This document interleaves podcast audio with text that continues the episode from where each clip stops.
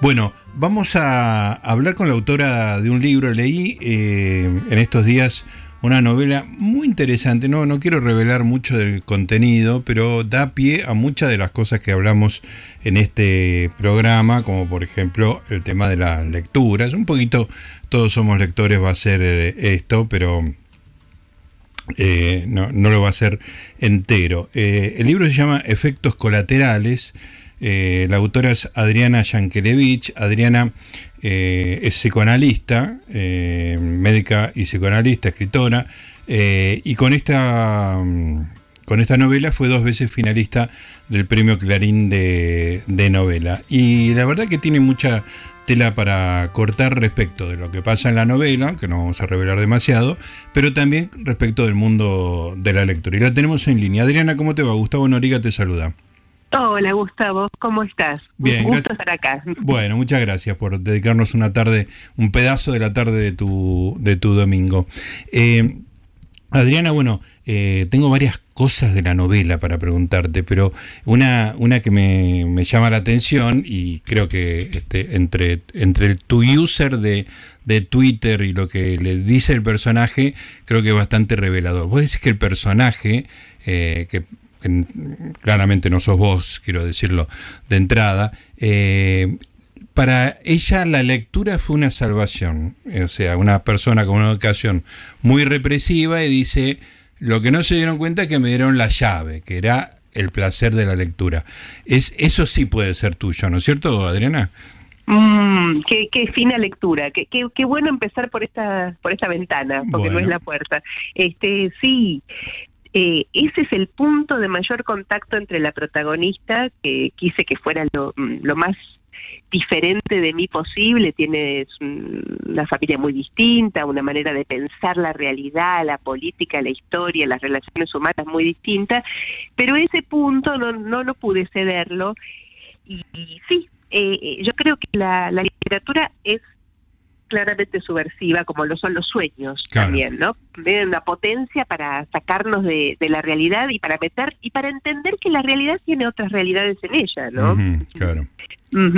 Así que sí, e, ese es el lugar en el que Nadia, que así se llama la protagonista de la novela, que te agradezco muchísimo que la hayas leído, eh, eh, eh, y yo coincidimos. Yo creo que la lectura tiene una mm, una capacidad eh, no solo para que uno desarrolle mm, la mente y la comprensión de los otros, porque terminas conociendo tanta gente, ¿no? Tantos personajes son amigos de uno, finalmente.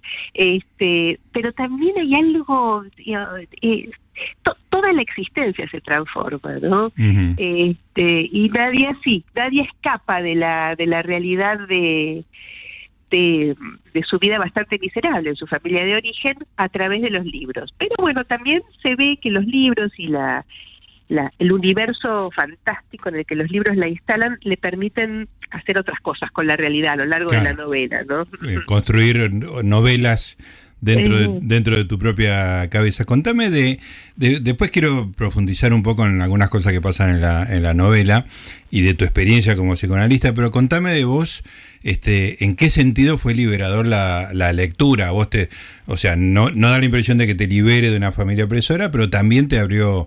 ¿Cómo eras vos de lectora cuando eras chica y qué, qué, qué puertas te abrió? Eh, yo siempre leí muchísimo, muchísimo, muchísimo, muchísimo y de manera bastante voraz. Eh, y, creo que la lectura me permitió una serie de pronunciamientos, por ejemplo, para, para, dar una idea, porque podría hablar de lo que leí, pero también me gustaría hablar de lo que no leí. recuerdo que mis padres me regalaron, que se usaba mucho en esa época, un montón de tomos, no sé cuántos eran, pero suponete que entre 7 y 11, de un libro que era Juan Cristóbal. Ah, no, uy, te tengo que contar algo al respecto. Bueno. Gran coincidencia. Esa, esa, esa, esos tomos, no, quizás no haya coincidencia, porque yo no los toqué jamás, nunca, no los abrí. Y mis padres, para mis padres había sido un tesoro y ellos me estaban dando lo, lo, lo, que literariamente los había formado. Yo no toqué Juan Cristóbal. En cambio, un día mi, vi en un, creo que en una feria que estábamos con mi mamá, un libro que tenía en la tapa una, una niña en una clase con cara de, de pícara. Y mi mamá me dijo, yo debería tener 10 años, me dijo, bueno, te lo compro, y ese libro era Claudine en la escuela de Colette. Ah, de la, claro. Pero no es un libro para una niña de 10 años, quiero decir. Es un libro, un libro para, para alguien un poco. Pero ese libro lo devoré y yo ahí dije, acá hay algo. Mm. Acá pasan cosas de las que no se puede hablar, acá hay alguien que cuenta cosas que, que nadie más te dice, ¿no? Este, yo creo que el, elegir lo que uno puede leer, también lo que uno no quiere leer, se va constituyendo subjetivamente. Contame vos lo de Juan Cristóbal. Te cuento, cuando, cuando mi, mi hermano me enseñó a leer antes de que yo vaya a la escuela. Eh, mi hermano me llevaba 12 años y para mí ya se me pone la piel de gallina. Mi hermano falleció hace ya muchos años y era como. fue un rol paterno mayor que el de mi propio papá. Lo cierto es que un chico de 7 años se le ocurre enseñarle a leer a un chico de 5. Me resulta inexplicable hoy y me da una emoción que me hace lagrimear. Bueno, entonces yo empecé la escuela sabiendo leer y la lectura me apasionaba y leía cualquier cosa, era como que el acto de leer, ni siquiera era entender lo que leía, el acto de leer las letritas delante en, la página me, me fascinaban. Y en casa estaban los siete tomos o los X tomos, que si no son seis son nueve, de Juan Cristóbal de Romén Roland. Este, y que los, los leía, agarraba un tomo y lo leía, y no sabía lo que estaba leyendo, pero mm. era el acto de leer. Entonces yo tenía 6, 7 años y me acuerdo que lo llevé a las vacaciones en Córdoba y que leía eso. Después, muchos años después, ya post-adolescente, leí el libro de punta a punta, es una especie de vida de Beethoven, creo que es como una especie de vida de un músico bien este decimonónico, ¿no?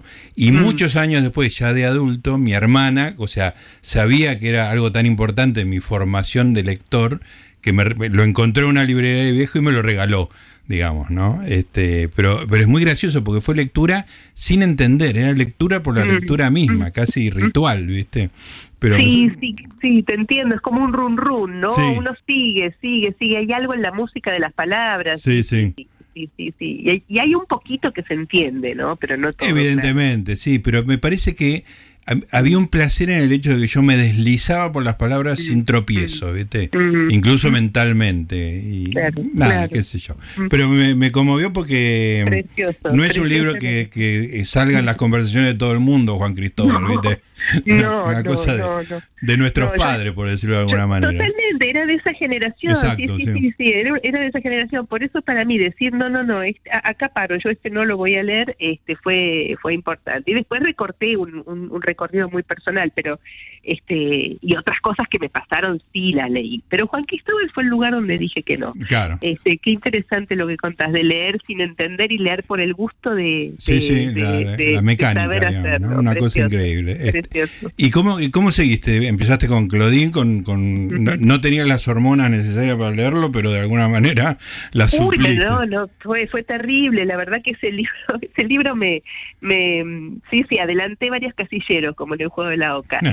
este, después tuve que volver a trazar despacito para volver a leer UPA y esas cosas. Bueno, pero fui bastante precoz, ¿no? La verdad que eh, en mi casa estaban los tomos de Freud y yo leía Freud cuando tenía 10, 11 años. Al igual que vos, seguramente no entendía nada, pero sí, sí leía, leía mm, con ganas, leía, realmente me, me, me, me parecía algo muy poderoso. ¿Y por qué estaba este, Freud en tu casa? ¿Era tus papás ya eran analistas? Mi mamá, mi ah, mamá era, era, era, sí, era terapeuta, no era psicoanalista, pero era terapeuta, sí, sí, así que estaban ahí los tomos, ahí, y nunca hubo ninguna prohibición, digamos, lo que uno quería leer se leía, estaba, estaba en la mano. Este, pero después uno va armando, ¿no? Un, gusto, un recorrido personal, una serie de amigos en la literatura, gente que se murió hace mucho tiempo y que está cerca de uno, qué sé yo, que, que, que además van variando con el tiempo. Uh, se hundió el submarino. Hizo ruido, viste, de... Eso fue de hundimiento. Sí, sí, sí, sí, totalmente. Además ya lo reconocemos todos, viste. Sí, sí, o sea, hay veces que uno no escucha y dice, me escuchás, me escuchás, Adriana, me escuchás, pero eh, esta es como diciendo, no está, no, no, no te hagas el, interesado en seguir conversando porque no hay ninguna posibilidad de seguir la conversación. Pero seguramente en unos segundos vamos a seguir estando conversando con Adriana Yankelevich, autora de Efectos Colaterales, psicoanalista este, y bueno, eh, una coincidencia ahí en, los libros de la niñez, un libro que ella decidió no leer y que yo leí sin entender. Pobre libro, lo, maltratamos los dos de alguna manera, ¿no? Totalmente. Nadie, ninguno, ninguno de los dos sabe de qué se trata. No, no, yo después le, le hinqué el diente ya de adulto y, pudimos. Bueno, quiero decirles además que el user de eh, Twitter de Adriana es Simón Wolf. O sea, tiene ahí dos nombres de escritoras, si, no, si yo no me equivoco, ¿no? Eh, Virginia Woolf y Simón Signoret. Pero, eh, perdón, eh, Simón de Beauvoir. Estoy adivinando y ya la tenemos en línea de nuevo, así que le pregunto, estoy adivinando tu user de, Twitter si es eh, homenajes a la literatura, Adriana. Sí, sí, son homenajes y, como, como de, de, estirarme un cachito, ¿no? Porque me quedan un poco grandes, pero me divertía la, la idea. Son dos personas que admiro muchísimo, que tanto a Virginia Woolf como, como a Simón de Beauvoir a ambas como escritoras, ¿no? Este, Simone de Beauvoir además fue una pensadora impresionante, pero como escritora tiene unas cosas, mm, bueno, muy, muy bellas, ¿no? Claro. ¿Y a qué edad llegaste a ellas dos? Eh, también yo diría que temprano, creo que un cuarto propio lo debo haber leído a los 14 años seguramente, y el, la, Mujer Rota eh, también fue una lectura de adolescencia. Eh, y uno se encariña más con quienes conoce de mucho tiempo, ¿no? Con, esos autores que... Este, pero no sé si ahora volvería a leer, por ejemplo, las novelas de Simón de Beauvoir. Eh, no, sé si las releería. En cambio, Virginia Woolf sí, la estuve releyendo no hace mucho, los cuentos. Y resiste el paso del tiempo. Sí, el paso de tu tiempo, digamos, ¿no? Porque además este, ella está más allá de nosotros, ¿no? Totalmente, le importa poco si lectura. sí, sí, sí. Eh, Adriana, y mm, eh, después eh, fuiste armando tu, tu panteón de, de escrituras, pero me da me, da curiosidad lo siguiente, vos muy chiquitita se te agarran los libros de Freud, lees cualquier cosa, eh, lees cosas por encima de, lo que se supone es tu edad. ¿Te generaba alguna diferencia incómoda con tus pares? Por ejemplo, en la escuela, ¿eras la, la nerd, la traga, la rara? Yo, yo fui a un colegio público maravilloso que es el Granadero de San Martín, que queda en Libertador y Maure. Sí. Eh, eh, justamente el otro día me encontré con Verónica Ginás, que fue compañera mía del, de la primaria. Este, éramos cuatro amigas inseparables. Hija de escritor, por otra parte. Eh, sí, hija de Julio Ginás, exactamente. Este, bueno, en esa época yo ni sabía que su papá era escritor, este, y su madre era una pintora muy, muy Marta Pelufo. Claro. Este, pero yo sí recuerdo esta situación. No, no, no me generó demasiada distancia porque era un, un, universo el de la escuela pública de, de, aquella época muy ecléctico, muy, muy abierto, había eh, un, clima muy, como, ¿cómo te podría decir?, de ebullición intelectual eh, adentro del colegio y sí me acuerdo que en los recreos, estoy hablando de quinto grado, yo ponía una, una sillita en el recreo y la gente, los compañeros venían a que les interpretara los sueños, porque yo había leído. y no me digan nada, si les cobraba ya sos una genia absoluta. No, no, no, no, no, no, no, no, en esa época no cobraba. Cuando terminaba el recreo le decía, bueno, su tiempo ha terminado, nos vemos la semana que viene. Imagínate lo que deben haber sido aquellas interpretaciones. Extraordinario. Recuerdo, esa situación. Este, no, no, no, no, no. En, la primaria para nada. No, me, no, no. Además, la gente leía, leía bastante, ¿no? Este, no, no, no me sentía un bicho raro. ¿eh? Ah, perfecto. no. No, Porque es un riesgo posible, digamos, para el lector precoz, ¿no? Pero es cierto que era una época bueno, se ha perdido mucho lectura, ¿no? Este, la, oferta audiovisual es tan poderosa, y yo lo, veo en mis hijos, yo tengo un hijo de 28, otro de 11, y, cada salto generacional es una competencia más complicada, vos lo habrás vivido también. Así es, así es, así es, tal cual, tal cual. Yo también tengo hijos de mucha diferencia de edad, eh, más grandes que los tuyos, pero pero se nota sí, se nota la diferencia. Son lectores los dos, pero pero en el menor lo audiovisual es muy potente. Es, que es muy potente, para uno también es muy potente. Sí, sí, sí. Me, afecta a mí las redes sociales, no, no te puedo explicar. Y bueno, por, por suerte me gano la vida leyendo libros, así que tengo como una obligación feliz Maravilloso, pero, pero sí, sí, entre el fútbol y todas las cosas que me gustan hay mucha distracción. Te quiero preguntar cosas respecto de la novela, pero respecto de tu profesión, digamos, ¿no? Sin, sin revelar mucho la trama. Eh, de repente pasa en la novela que una persona se pregunta si la compañía que tuvo durante toda su vida, la persona que eligió para convivir y vivir y, es la persona, eh, en realidad no la conoce, en algún sentido profundo no la conoce. Y yo mm. me imagino que, que vos siendo psicoanalista, este, no sé si hay una respuesta a esto, pero habrás pensado y habrás visto este tema. Y bueno, y de hecho escribiste una novela, así que más vale que te lo pregunte a vos. Sí, yo creo que eh, primero creo que uno nunca llega a conocer por completo al otro, que esa es una aspiración a la que habría que renunciar de entrada porque realmente no es posible y que hay que aceptar que el otro tiene lugares no necesariamente oscuros en el sentido de lo tenebroso, pero sí que son propios, íntimos, ¿no? Y que no, ninguna ninguna relación por más cercana que sea agota al otro, ¿no? Es imposible. Este, o sea, no es no es posible y tampoco es sano. No, claro, claro. Bueno, con los hijos, vos lo sabrás también.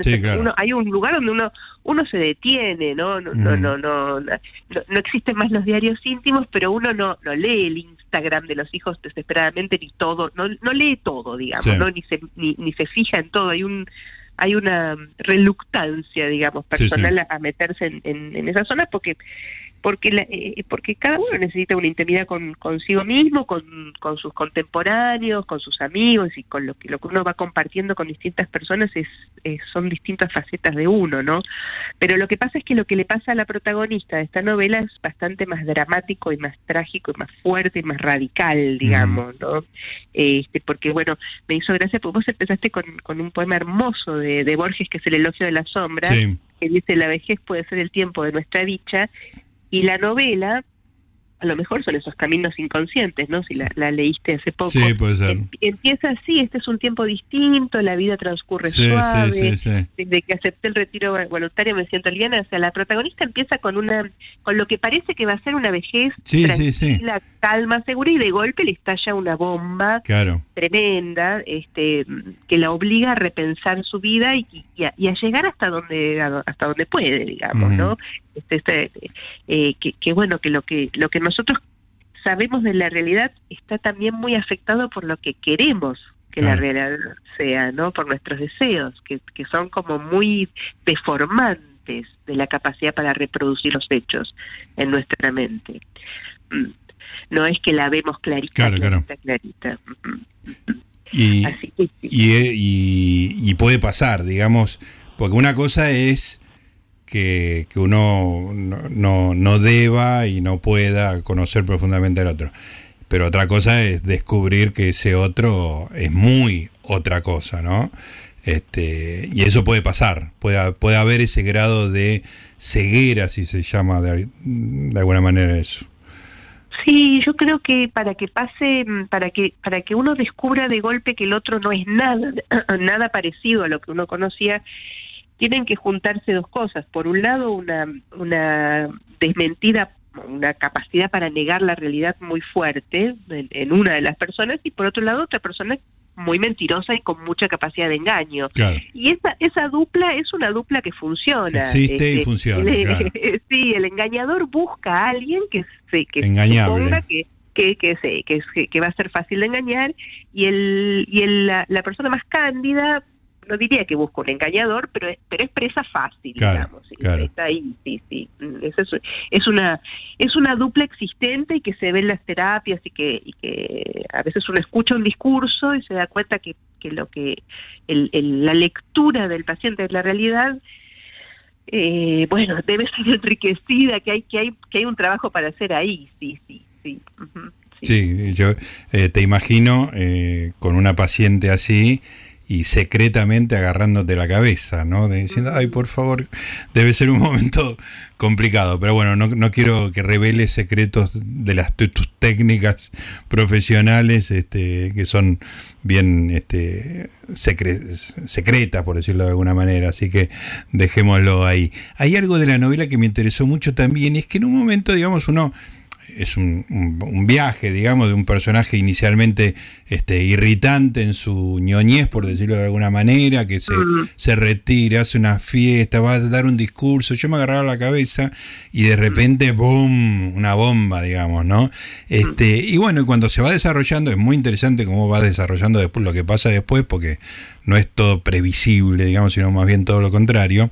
Mm. Pero de repente elegís una, una especie de subtramo, un, un raje muy original, este, que tiene que ver con el tigre, tiene que ver con una cosa que le pasa que me pareció súper... No, digo, entendí todo porque el libro es, cristalino, pero quiero decir, me, me llamó mucho la atención ese desvío que es muy deliberado, digamos, ¿no? Otra clase social, otra realidad, el tema de las responsabilidades, me pareció súper interesante eh, y me gustaría que vos me hables un poco de eso porque no, sé si, si, si, le saqué todo el jugo mentalmente que se le puede sacar a eso. No, me, encanta esta lectura, me da muchísimo placer eh, eh, encontrarme con un lector como vos, de verdad que es como, es como que miraste los entresijos.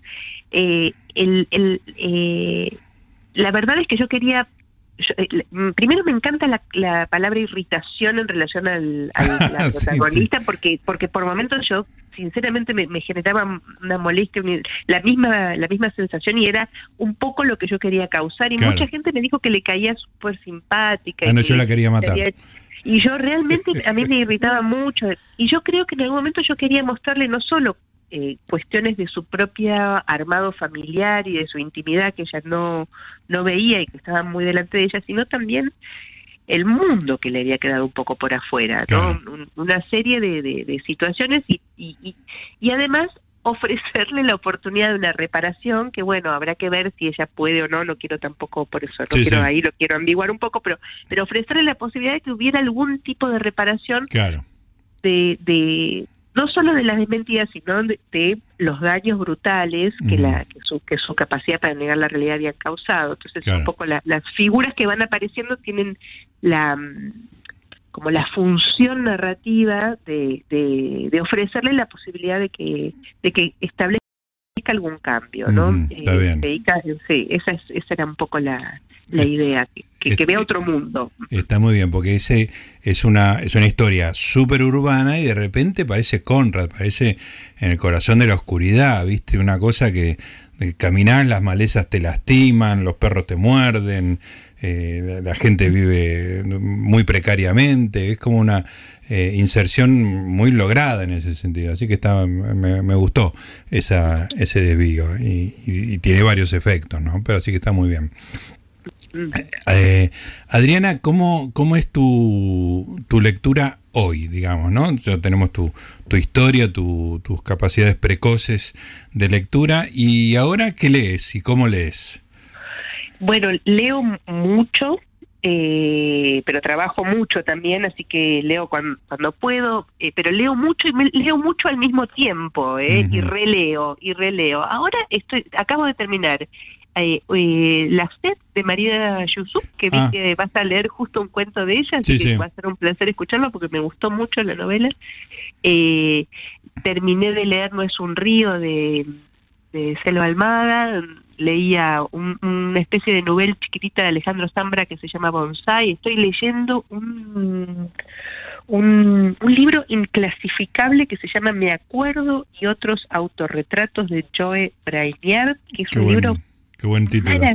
maravilloso, de un, tipo de, de, New York de los 70, digamos.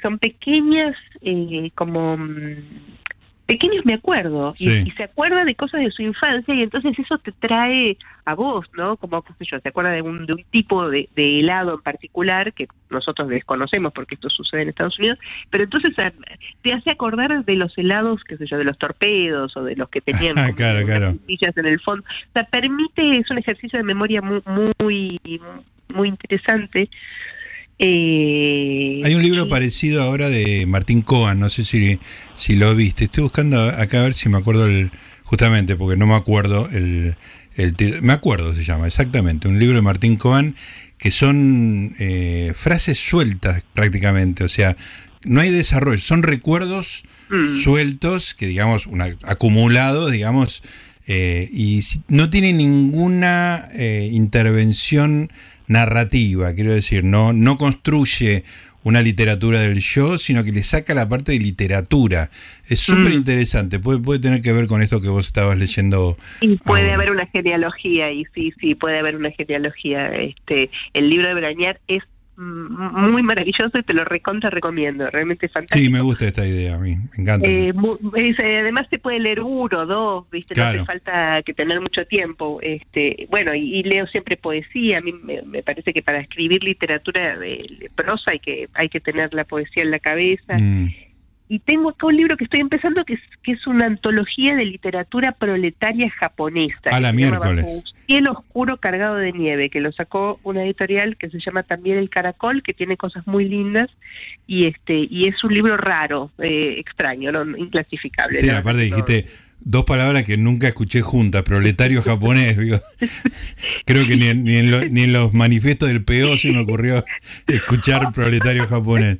Totalmente, pero cuando lo ves, eh, yo le dije lo mismo y, eh, a los a los chicos cuando se los compré, porque lo compré en la feria de editoriales ah, independientes, en, el stand de la editorial, y tienen las reproducciones de unos pósters japoneses. me gusta eso que son como los soviéticos, ¿viste? Es muy interesante, la verdad es que es muy muy interesante, muy muy una cosa rara, digamos, ¿no? Muy muy muy peculiar. Creo que si eh, googleo proletario japonés me va a llevar directo a eso porque otra otro, seguro, O, a un documento del PO puede ser este, también, que lo complemente. Y bueno, me contaste que fuiste a la feria de, ediciones independientes. ¿Y cómo te nutrís habitualmente? ¿Sos bicho de, librería? ¿Tenés, seguís a alguna cuenta que te informe? ¿Cómo, cómo, es tu, cómo te nutrís de novedades?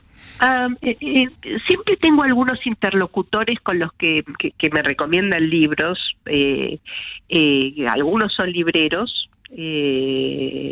para mi saludo para Fernando, el librero de Cúspide que está enfrente de la Plaza La Cera. Ah, este, bueno, y hay, y hay varios libreros de librerías chicas con los que a los que me gusta, me gustan mucho.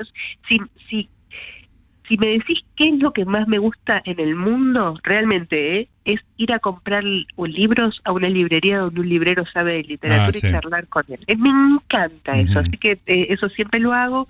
Bueno, ahora estoy haciendo un seminario online hace un tiempo con Luis Chitarroni, que es una ah, fuente, bueno, como la verdad es que sí, sí, este, este es alguien con quien, que por ahí no están las novedades, pero sí hay autores chiquitos, desconocidos, que, que en los que uno no hubiera reparado y él los ilumina.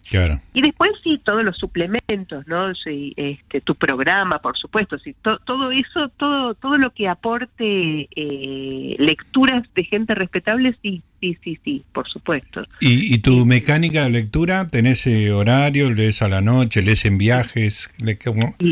Leo, leo a la noche. La verdad es que durante el día, desde la mañana hasta la tardecita, trabajo sin parar.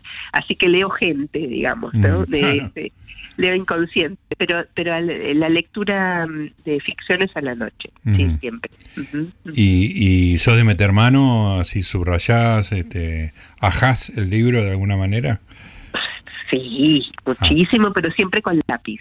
Lápiz. Sí, sí, sí, sí, sí, sí, sí, Tengo algunos, tuve una época un poco más salvaje y tengo algunos subrayados con, con virome y me arrepiento muchísimo y, me enojo conmigo misma de, esa época. Prefiero el lápiz toda la vida, sí, sí. Yo pasé de la del respeto reverencial a usar resaltador, que ya es como, es de, bar, es de barra brava eso. Pero qué, qué valiente, qué bien, qué qué bien, qué bien. En algún momento dije Masi y le entré al resaltador. Amarillo para que no sea un manchón, ¿viste? Pero, pero sí, sí, qué sé yo. y me, construí la idea de que el libro eh, mancillado es un libro que tiene vida, digamos, ¿no? Y entonces ya eh, con eso me quedo tranquilo. Bueno, es un libro enriquecido. Imagínate encontrarte en el futuro con los subrayados de Gustavo Noriega. Son incunables, o sea, son libros reescritos, ¿no? Con, varias capas, con, con, palíndromos de, de, lectura. Es precioso eso. Sí, a mí, me encanta. Le, agrega, le agrega. Comprar algo o, un libro que llegó de mi hermano y ver qué le había este, y tratar de entender, ¿eh? no solo entender lo que estás leyendo, sino entender qué pasó por la cabeza del subrayador, ¿no? Hay varias capas ahí. Tu hermano subrayaba libros, era lector también. Mi hermano tenía una biblioteca increíble, tenía una, era matemático, pero tenía una curiosidad este, mm. inagotable. Lamentablemente murió a los 47 años, pero tenía, era, era, hubiera, hubiera sido un viejo, no llegó a viejo, evidentemente, este, pero hubiera sido un viejo de una sabiduría, eh, digo que no, no sé dónde se hubiera detenido su, su afán de conocimiento, o sea, era doctor en matemática y empezó a cursar filosofía, viste, esas cosas. Impresionante. Este y me acuerdo que Ilya Prigogine decía que había, había muy pocas personas en el mundo capaces de, de desarrollar una mente científica y a la vez entender la poesía, que, mm. que, él suponía que esas dos que eran dos vertientes que dividían a la humanidad. mutuamente excluyentes. Unas personas eh, podían hacer las dos cosas. Tu hermano se ve que debe haber sido uno de ellos. Todo, todo un tema ese. Bueno, Adriana, la verdad que fue un placer hablar con vos, fue un placer eh, leer efectos colaterales y que me, me, hayas complementado la lectura con tus este, propias eh, observaciones y, y gracias por participar de este programa. No, gracias a ustedes. Fue un placer enorme, enorme, enorme eh, tener este domingo así charlando de libros con, contigo. Un gusto y muchas gracias por invitarme. Te mandamos un beso, gracias. Otro muy grande. Chau, chau. Ahí estaba Adriana Yankelevich, eh, psicoanalista, escritora, efectos colaterales, dos veces finalista del premio Clarín. Aurelia Aurelia Rivera Libros, esa es la editora, vale la pena. ¿eh? Estamos en Libros con Eña, acá en CNN Radio Argentina.